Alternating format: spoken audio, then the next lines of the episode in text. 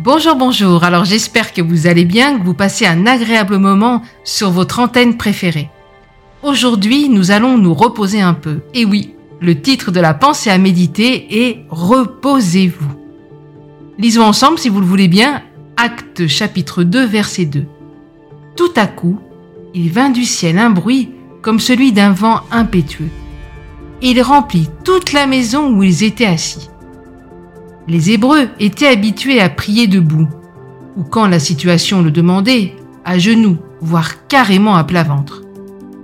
Pourtant, je ne suis pas surprise que le jour de la Pentecôte, ils étaient assis, probablement tranquilles et reposés. Quelle belle attitude pour attendre la promesse.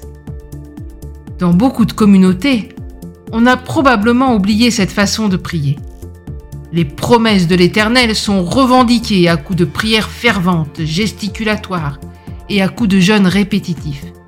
Bref, un vrai bras de fer, une bagarre cosmique. Je n'ai rien contre ces choses et je crois qu'elles sont nécessaires dans certains domaines.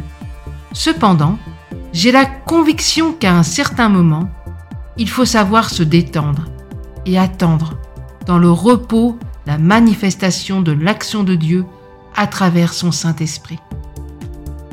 Un peu à l'instar de Moïse devant la mer Rouge qui dira ⁇ L'Éternel combattra pour vous, et vous, gardez le silence. ⁇ Les disciples étaient convaincus de la parole de Christ pour eux.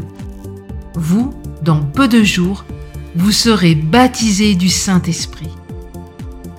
Pourquoi combattre, vociférer, gesticuler, implorer, supplier? Il suffit d'attendre patiemment. Peut-être que nous agissons ainsi dans la prière parce que nous ne sommes pas sûrs de la parole de Dieu. Peut-être que nous pensons qu'il faut y ajouter quelque chose, que c'est trop simple, qu'il faut faire des efforts. Mais bien aimés, apprenons à entrer dans ce genre de repos. Dieu est au contrôle. La vie chrétienne doit être aussi, à certains moments, une vie de tranquillité et sérénité.